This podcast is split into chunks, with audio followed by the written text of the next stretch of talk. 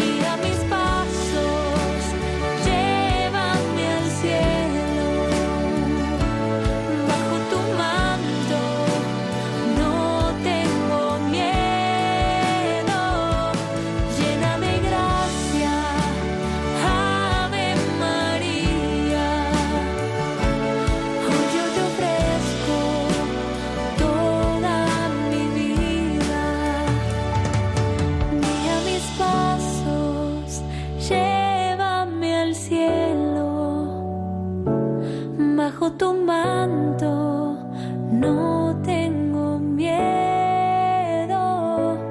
llena de gracia, Ave María. Hoy yo te ofrezco toda mi vida. Toda nuestra vida es un caminar junto a María junto a nuestra madre aquí en Radio María cuando son las 4 y 13 minutos de la tarde, 3 y 13 minutos en las Islas Canarias. Queremos unirnos y lo vamos a hacer a través de estas noticias, las noticias del mar, con nuestra compañera Rosario Jiménez y con un servidor.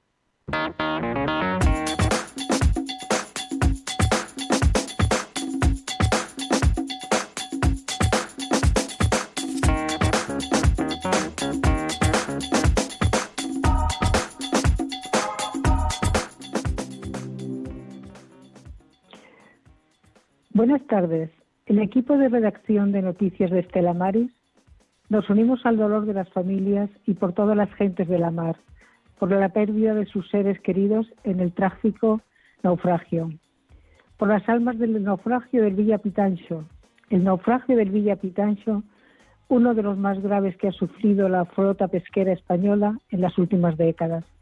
La tripulación, 16 marineros con nacionalidad española, cinco peruanos y tres ganeses. De la tragedia del pesquero gallego en Terranova, solo se han podido rescatar con vida a tres supervivientes. Las otras 21 personas de la tripulación de 24 fallecieron o yacen desaparecidas desde la madrugada del martes, día 15.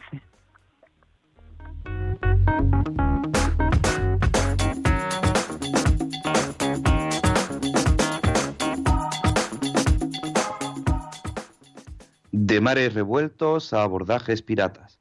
Así son los caladeros internacionales donde faenan los buques españoles.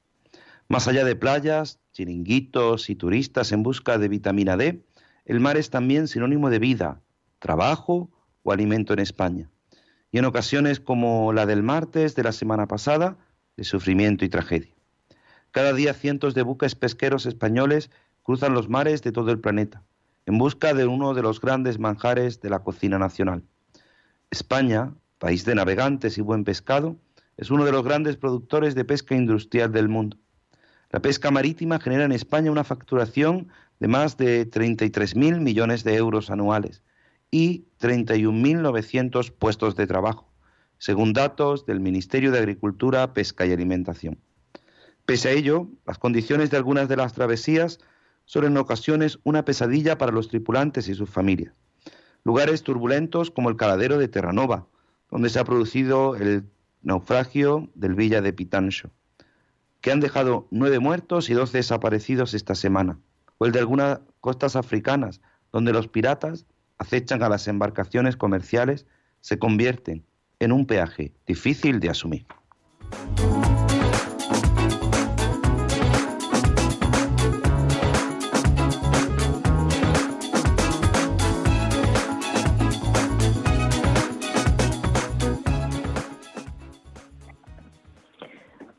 Abierta la matrícula en los exámenes libres para marinero pescador, patrón local y patrón polivalente. La Consellería de Mar abrió este lunes 14 de febrero el plazo de matrícula para los exámenes comunes de carácter libre para las titulaciones de marinero pescador, patrón local de pesca y patrón costero polivalente. El plazo de matriculación permanecerá abierto hasta el 14 de marzo y las pruebas de carácter teórico y práctico se realizarán en el Instituto Politécnico Marítimo Pesquero del Atlántico Vigo y en la Escuela Oficial Náutico Pesquera del Ferrol y en la Escuela Oficial Náutico Pesquera de Ribeira.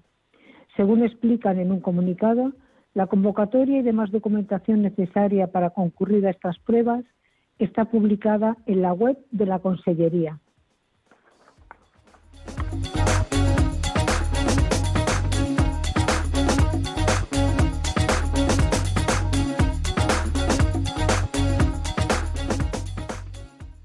Atuneros españoles refuerzan la protección de los tripulantes con telemedicina digital a bordo. Para prestarles la primera atención a bordo, Los tripulantes indispuestos o lesionados, los mandos de los pesqueros cuentan con conocimientos sanitarios básicos o avanzados. Esa formación también les permite interpretar las instrucciones del personal facultativo, el soporte asistencial permanente a su disposición desde el Centro de Radio Médico del Instituto Social de la Marina. Con el objetivo de reforzar y complementar esa protección, la Organización de Productores Asociados de Grandes Atuneros Congeladores arranca un proyecto pionero de telemedicina a bordo, el primero del mundo, según sus promotores. El proyecto de OPAGAC, pionero en el mundo, aprovecha la tecnología para complementar la asistencia sanitaria.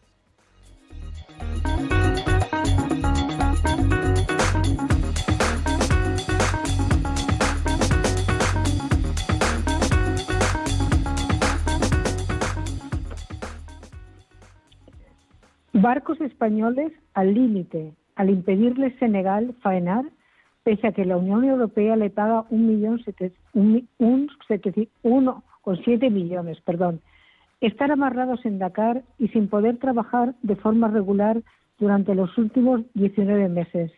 Tres buques vascos que capturaron túnidos de caña y cebo vivo, el Ejecutivo senegalés se lo impide pese a que la Unión Europea le paga 1,7 millones de euros anuales, 0,8 por las licencias de pesqueros comunitarios en su mar territorial y 0,9 con apoyo a la flota local. Cepesca, la gran patronal española del sector, y Dakartuna, la Asociación de Barcos Atuneros Cañeros, explican que Senegal les veta la entrada en la bahía de Ham para poder proveerse de cebo vivo, imprescindible para pescar y desde enero ese país, unilateralmente y rompiendo el pacto con la Unión Europea, ha acordado no conceder nuevas licencias a barcos comunitarios.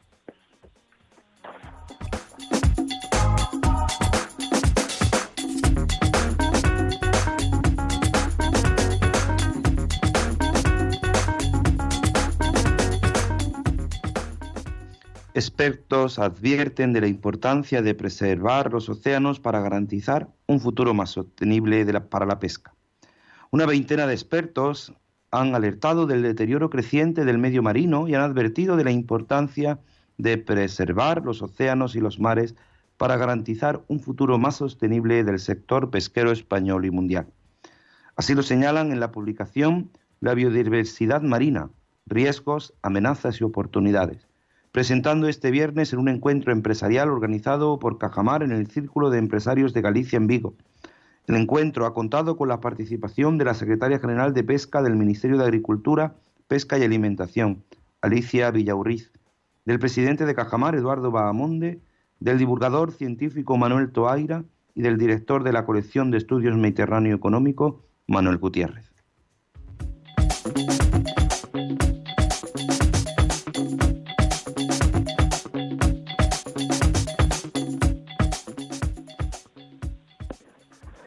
Diputación de Cádiz y Secopesca firman un convenio para fomentar la actividad pesquera en la provincia. La Diputación de Cádiz y la Federación de Cofradías de Pescadores de Cádiz, Secopesca, han firmado un convenio de colaboración que hará posible el desarrollo del proyecto Sostenibilidad y Promoción de la Pesca Extractiva en la provincia de Cádiz, según ha informado la institución provincial en una nota. La presidenta de la Diputación de Cádiz, Irene García, y el secretario de la Federación de Cofradías de Pescadores de Cádiz, Nicolás Fernández, han suscrito dicho convenio de colaboración por el que la entidad provincial aporta una financiación por importe de 30.000 euros. Y estas han sido las noticias de hoy 27 de febrero, en la edición 387, hasta dentro de 15 días. Y a ver Pues- si para la guerra. Pues nada, muchísimas gracias, querida Rosario. Gracias por tu colaboración. Hoy no teníamos a Juan Muñoz como voz, pero sí ha sido uno de los que ha redactado todas estas noticias que nos ayudan. Así que muchísimas gracias, Rosario, Rosario Jiménez, nuestra compañera, en este Estela Maris. Y vamos, pues como siempre, a pedirle a través de estas notas musicales algo fundamental, recordando que la muerte para nosotros no es el final, sino que somos hombres y mujeres de esperanza.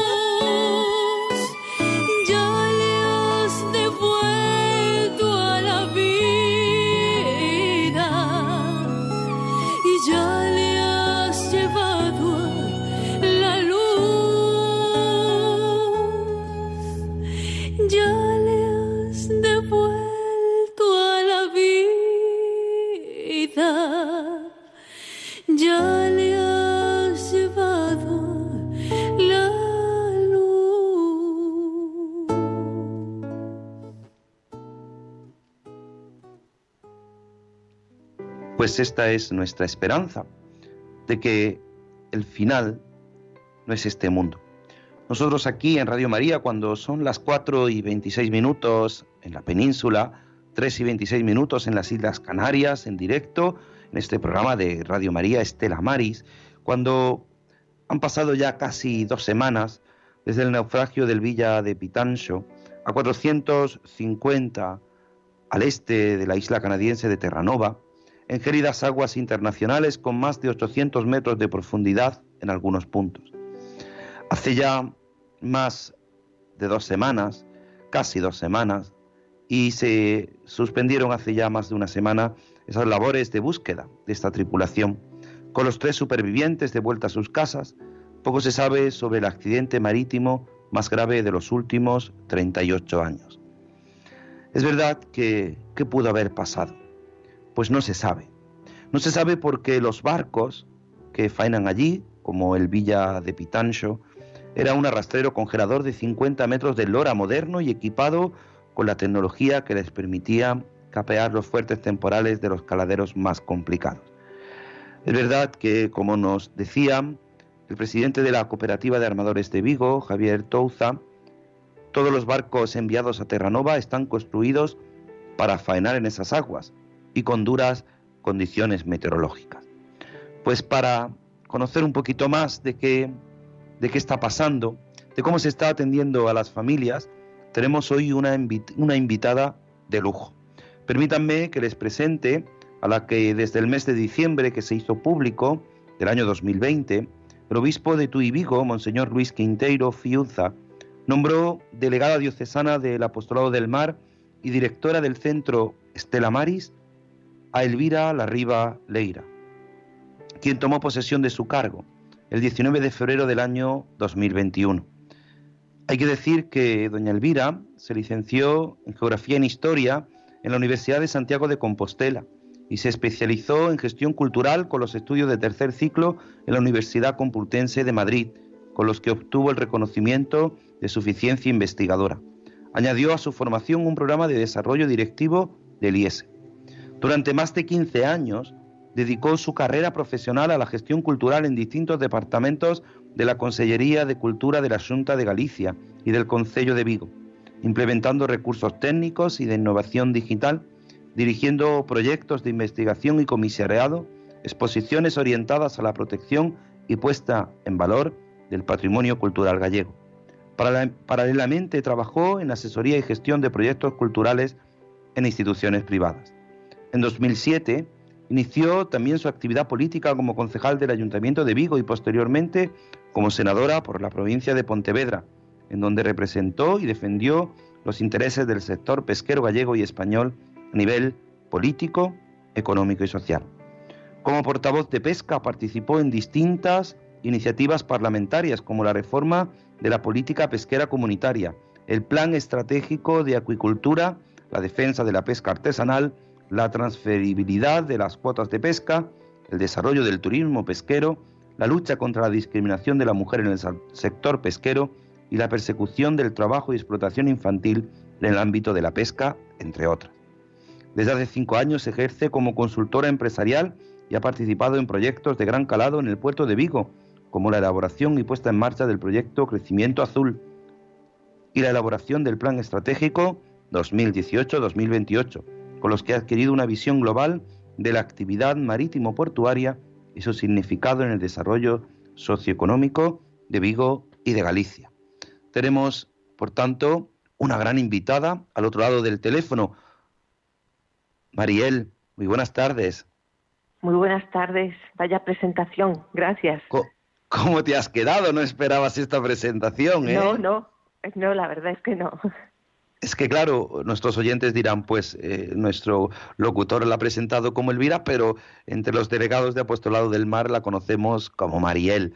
Y sin duda yo quiero agradecerte que hayas hecho un hueco, yo sé que tu agenda es muy apretada y estos últimos días más todavía, para que nos cuentes, para que nos relates en primera persona esta triste noticia que nos sorprendía, pocos días después de, nuestro programa Estela Maris, aquí en Radio María, cada 15 días, nos enterábamos de la noticia de este naufragio del Villa de Pitancho.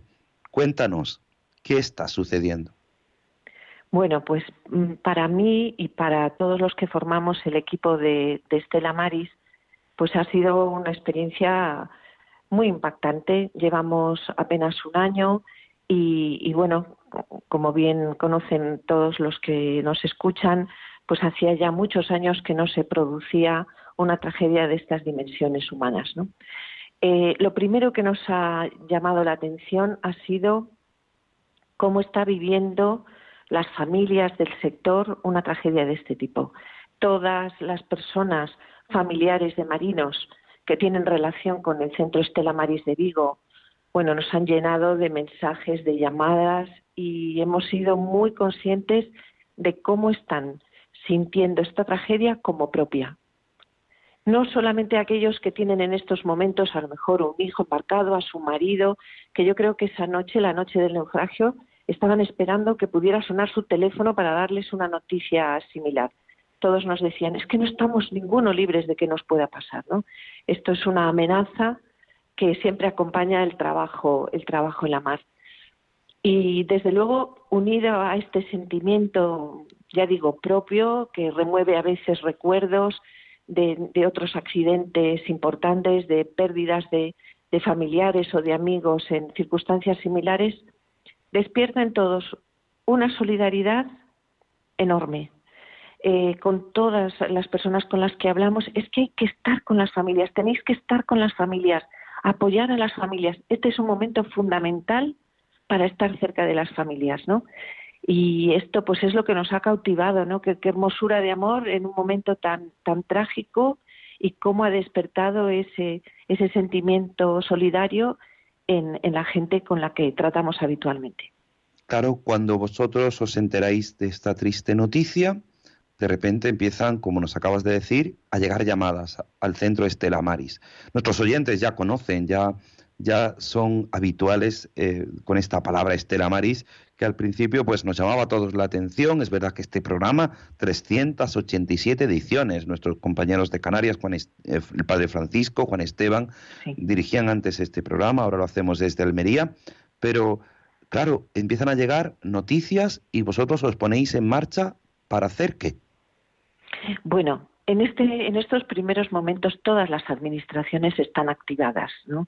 Eh, todas las administraciones públicas están pendientes de ver cómo se actúa, primero en términos de rescate, en términos de repatriación de las personas que sobrevivieron al naufragio y de los fallecidos.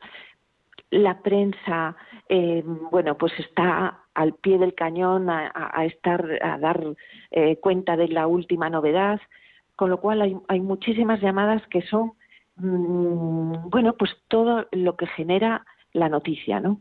Y esto a veces a las familias les causa un gran pesar, porque muchas de ellas nos confesaban que, tenían los teléfonos operativos esperando noticias sobre sus familiares y eran continuas llamadas de la prensa que a ellos a veces les parecía que bueno que estaban metiendo como el dedo en, en ese dolor, ¿no?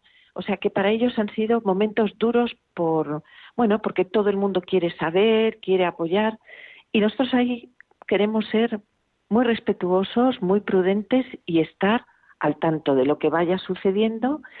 Si hay oportunidad de contactar con los familiares es lo mejor, cuanto antes, pero ya digo, en estos momentos nos ha sido imposible contactar personalmente con todos. Lo que sí hemos hecho llegar a todos es nuestros teléfonos, mm, dónde estamos y qué tipo de ayudas les podemos prestar. Pero personalmente no hemos podido contactar con, con las 24 familias. Y esto es un poco lo que queremos, llegar a ellos cuanto antes, saber lo que necesitan y sentir la acogida. Y sentir que vamos a estar ahí a su lado en el largo plazo. Claro, porque quizá mm, al, al, tener noticia de este terrible naufragio, pues todo, la prensa, todas las administraciones se ponen en contacto. Pasan unos días, desgraciadamente, surgen otras noticias internacionales de gran calado, y ahora esas familias, ¿qué? Porque muchos de ellos han recuperado pues sus cuerpos, los supervivientes ya han llegado a sus casas con sus familiares, pero los que no han recuperado sus cuerpos, ¿qué sucede, no? Mariel. Sí, sí, sí, efectivamente. Eh, bueno, mm, para todos los que escuchan este programa, pues son conscientes de que, de que Estela Maris es un cauce de solidaridad y nosotros estos días lo estamos viviendo muy intensamente. No solo para los que somos voluntarios, que todo esto está siendo una oportunidad, ¿no? De ofrecernos, de estar cerca de la gente que sufre. Mm, tenemos una oportunidad de consolar, eh, es decir, nos, nos está facilitando mucho poder, em, bueno, poder tener esa labor compasiva y misericordiosa. Pero no solamente es a los que trabajamos en Estela Maris, nos damos cuenta de que somos, estamos siendo cauce para la solidaridad de empresas, de fundaciones, de algún organismo internacional que quiere hacer a través de Estela Maris donaciones para ayudar a esas familias. O sea que nos sentimos que estamos en el sitio oportuno, que estamos, que la labor de Estela Maris precisamente se circunscribe a ese ámbito marítimo portuario que nos permite estar cerca bueno, de todos los operadores, ¿no? Del puerto, pues de los armadores, pues de las familias. Entonces, eh, bueno, pues nosotros queremos hacerles llegar eh, esas dos atenciones que podemos darles. Por un lado, las que puedan ser ahora más inmediatas, ¿no? Por un lado, pues el acompañamiento, la asesoría en términos legales para que se puedan hacer efectivos todos los derechos y que, y que nadie se quede colgado, que nadie se quede fuera.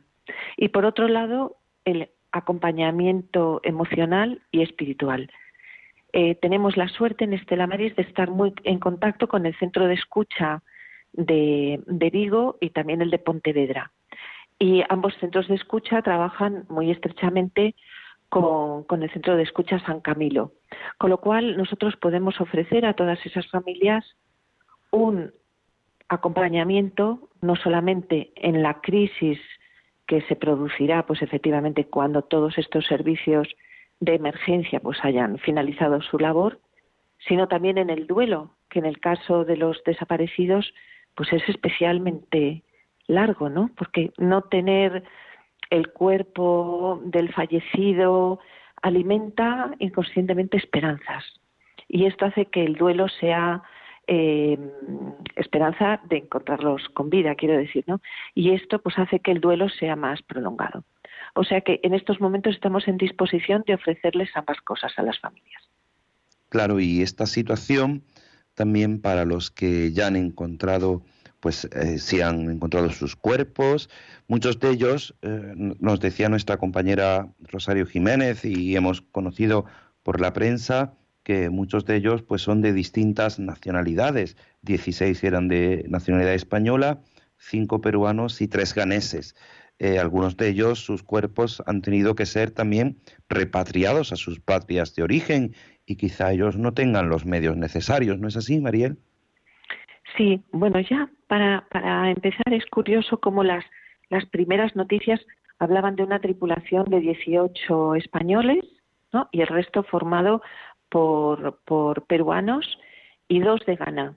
Y yo creo que, que, que los datos finales reflejan la realidad de lo que es el sector. O sea, en realidad han sido cuatro personas de Ghana, once peruanos y el resto españoles. Este es el perfil de las flotas eh, de, todo el mundo. O sea, y en la flota pesquera española también. O sea, las tripulaciones cada vez están conformadas por, por no españoles. No hay relevo generacional. Es una de las grandes quejas del sector, ¿no? El trabajo en el mar se percibe como tan duro que es difícil encontrar tripulantes españoles que quieran trabajar en la pesca. Con lo cual, normalmente nos encontramos pues personas, trabajadores de países donde ya existe una tradición de pesca y por tanto ya, pues eh, digamos, se pueden incorporar fácilmente a la tarea. Y, bueno, pues eh, efectivamente son tripulaciones multiculturales eh, de distintas creencias religiosas, de distintos idiomas, es decir, la convivencia en el barco, en los barcos, es estrecha y tiene ese esfuerzo suplementario, ¿no? Pues tratar, bueno, pues de conseguir ese ambiente que normalmente se consigue entre personas de culturas mm, tan distintas. Claro, comentábamos, eh, ayer hablaba yo con, contigo, comentábamos algo que, que, para nosotros los cristianos es la divina providencia, cómo el Señor se sirve de distintas circunstancias, como un obispo de Perú anda por España por una situación médica y resulta que él está siendo el cauce, ¿no? Para otras cosas. Sí, claro. Mm, el problema, digamos así, inmediato, es que todos los familiares quieren estar presentes en el sepelio de, de, los fallecidos, ¿no? Muchos no van a ser repatriados a España, sino que van a ser enterrados en sus pueblos de origen o donde viven sus familias. Y, y, bueno, mm, económicamente para ellos es un desembolso muy importante y ahí es donde estamos intentando pues ayudar, ¿no? A que puedan viajar los familiares a Perú o los que, ah, vamos, solamente son dos casos los que serán enterrados en España, que vengan sus familiares a España, eh, pues para poder para poder estar presentes en esos momentos. Y luego otra dificultad es que muchos no tienen no tienen efectivamente en este momento un nicho donde un enterramiento donde poder poder enterrar a, a, los fallecidos y bueno, pues eh, esperamos poder contactar con las parroquias de las que, porque en el caso de los peruanos, pues son católicos, hemos además, luego si tengo la oportunidad de comentar, una, una Eucaristía preciosa que, vivimos el domingo pasado con la comunidad de peruanos de Vigo. Bueno, pues a través de ellos conseguir que puedan tener eh, un enterramiento en sus, en sus parroquias, ¿no? Que es donde ellos quieren y se está haciendo a través, me comentaste, de un obispo de Perú. Sí, en este, en este momento efectivamente un obispo de Perú acaba de ser intervenido de una operación quirúrgica, está pues recuperándose de ella, creo que favorablemente en Vigo y a través de él procuraremos contactar con todos los párrocos para que como esto sucederá en esta semana próxima, pues que pueda estar todo arreglado sin falta, sí. Claro. Y decías, nos comentabas esa Eucaristía que habéis tenido con la comunidad peruana puedes comentárnosla. Pues claro, es que, es que nosotros en Radio María, en, este programa, en Estela Maris, es verdad que nuestros oyentes estarán esperando para poder intervenir, que, que, hoy vamos a darle también, aunque sea unos minutillos, esa oportunidad, pero creo que es interesante que nos comentes eso que es fundamental, esa celebración de la fe en estos momentos tan dolorosos. Bueno, pues muy brevemente. Em, en, en, una de las eh, parroquias de Vigo, Nuestra Señora de la Paz, eh, se alberga un, retablillo de Nuestro Señor de los Milagros, que es una de las devociones pues más, queridas en Perú. Más queridas en Perú, ¿no? Hay una cofradía eh, que cuida el culto en, en Vigo y se celebró una Eucaristía precisamente en esa parroquia con una presencia de una de la comunidad peruana numerosísima, eh, con las familias absolutamente rotas, sí, por, por la tristeza, ¿no? Y, pero bueno, fue un momento de, que pudimos compartir con, con esta comunidad peruana, que es muy numerosa, y yo creo que nos sentimos todos confortados, ¿no? De, de haber podido rezar juntos eh, y pedir al Señor, bueno, pues por estos, por estos fallecidos, por los desaparecidos y por las familias. Y cómo no, cómo no, sin olvidar tampoco a los tres que han sobrevivido, que desde luego mm, imaginamos que para ellos el duelo tiene que ser muy difícil también, muy difícil. Claro, es que la situación de ver cómo, cómo sus propios compañeros desaparecían en el mar y cómo pues algunos aparecían sus cuerpos. Eh, nuestros oyentes de Radio María, Mariel, muchas veces, eh, todos creen que, claro, eh, tú que vives en Vigo, yo que resido en Almería, que tenemos el sitio de costa, pero este programa Estela Maris se escucha en la península, en las islas, pero muchas veces nuestros oyentes son oyentes del interior, de Cuenca, de Valladolid, de, cualquier lugar del centro de España, que muchas veces no conocen esta realidad. Por eso el hecho de que tú hoy participes de que a pesar de tus ocupaciones, yo sé que, andas muy atareada, pero has hecho este pequeño hueco, creo que es necesario. Y poner voz, que no sea solo la voz que ponemos los que formamos este equipo y que leemos las noticias y que sin duda yo comentaba que al poco tiempo de, acontecer esta terrible tragedia, eh, nuestra compañera Mónica Martínez del programa Entre Amigos me dio la oportunidad de, en un programa, podríamos decir, de tanta audiencia, pudiera yo participar como director de, este programa Estela Maris para que pusiéramos voz a esta situación. Pero, ¿quién mejor que tú? Que, nos estás relatando todas las situaciones. Eh, eh, yo creo que, tu estreno, terriblemente y por desgracia, te está haciendo eh, crecer todavía más como persona en esta situación, ¿no es así? Sí, sin duda, sin duda. Eh, y además nos está mm, uniendo mucho como equipo. Eh, sí, la verdad es que es una experiencia que dentro del dolor, como digo, también agradecemos haber tenido en la vida esta oportunidad de poder estar cerca de los que sufren. Sí. Bueno, pues no quiero quitarte más tiempo, Mariel. Muchísimas gracias eh, a la delegada de Estela Maris en Vigo. Eh, un último apunte, si me permites, si me contestas lo más rápido. Muchas veces, eh, claro, nosotros hablamos de, este barco mm, que en, los, en Terranova pues ha sufrido esta desgracia, pero su puerto de referencia era el de Vigo.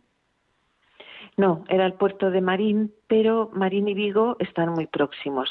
Eso, explícanos aunque, Sí, aunque mm, los barcos tienen puertos base, que son donde normalmente pues hacen la parada, hacen el, el, el habituallamiento, etcétera, las tripulaciones se mueven mucho.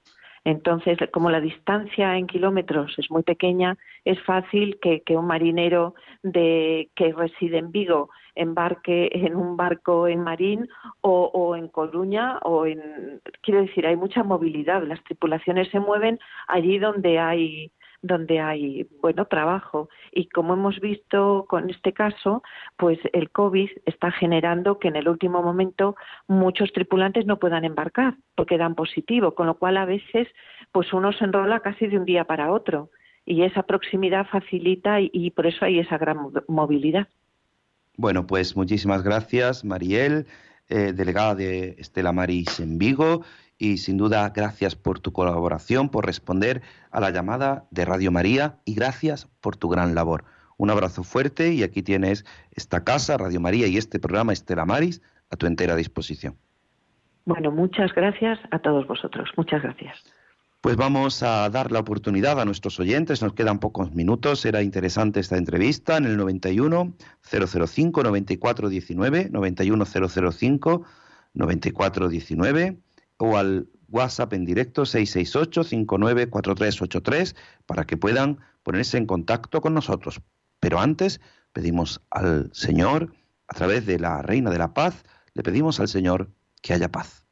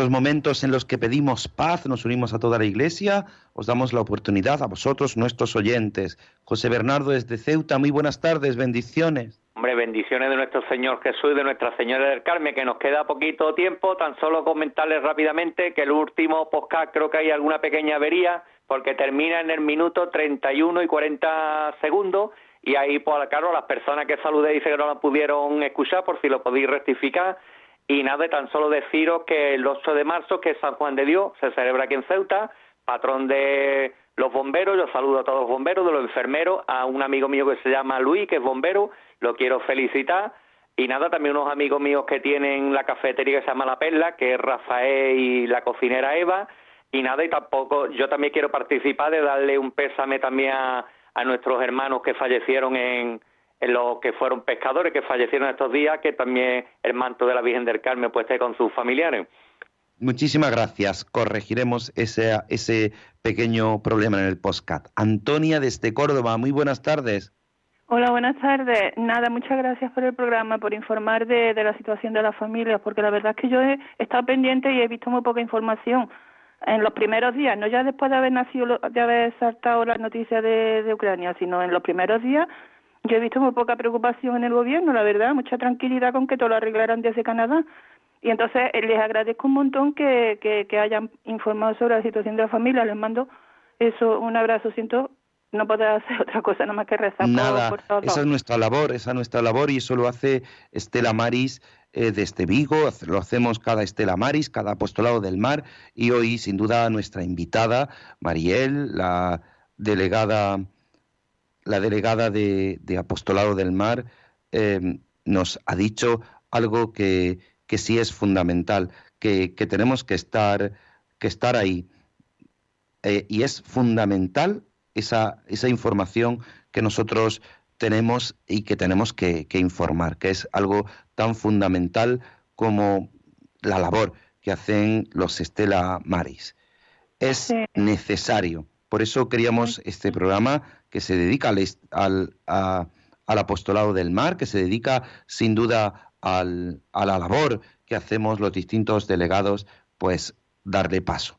Eh, se nos echa el tiempo encima, eh, pero tenemos una última llamada. Paco, desde Purchena, muy buenas tardes. Muy buenas tardes. Para felicitar el programa y a todos los, marin los marinos, los de la gente de la mar, a sus familiares y eh, especial también a un amigo mío que son los sacristanes de Orura, Antonio y José María. Pues nada, nos unimos en oración. Juntos, por, sí por todos ellos nos unimos a los marineros y permítanos, eh, estamos en una situación difícil, nos unimos en oración pidiendo con el Santo Padre por la paz y terminamos con nuestra oración pidiendo a la Reina de la Paz que nos ayude. Tengo mil dificultades, ayúdame, de los enemigos del alma, sálvame en mis desaciertos, ilumíname en mis dudas y penas, confórtame en mis soledades, acompáñame. En mis enfermedades, fortaléceme. Cuando me desprecien, anímame. En las tentaciones, defiéndeme. En las horas difíciles, consuélame. Con tu corazón maternal, ámame. Con tu inmenso poder, protégeme. Y en tus brazos al expirar, recíbeme. Nuestra Señora del Carmen, ruega por nosotros. Estela Maris, ruega por nosotros. Pues gracias a vosotros, queridos oyentes. Gracias a los que os habéis unido en oración en este programa, pidiendo por los marineros del Villa de Pitancho. Gracias a nuestra compañera Elvira, delegada de Estela Maris en Vigo, a Rosario Jiménez, Jiménez por sus noticias, a Juan Muñoz, que ha estado en la redacción. Echamos de menos a nuestro compañero Germán Martín y a nuestro compañero Germán García, que hoy no le he dado paso para que hable, pero que sé que está ahí y que es el que ha hecho posible todo esto. A todos la bendición de Dios Todopoderoso, Padre, Hijo y Espíritu Santo, descienda sobre vosotros. Un abrazo, recen por la paz, recemos por la paz y sigan en la mejor compañía, en compañía de Radio María. En mi barca yo he viajado muchas veces, pero no, no me había enfrentado a lo que me enfrento hoy. La marea está alterada, no puedo continuar. Necesito quien me ayude, no puedo más. Estela Maris, con el padre Antonio Jesús Martín Acuyo.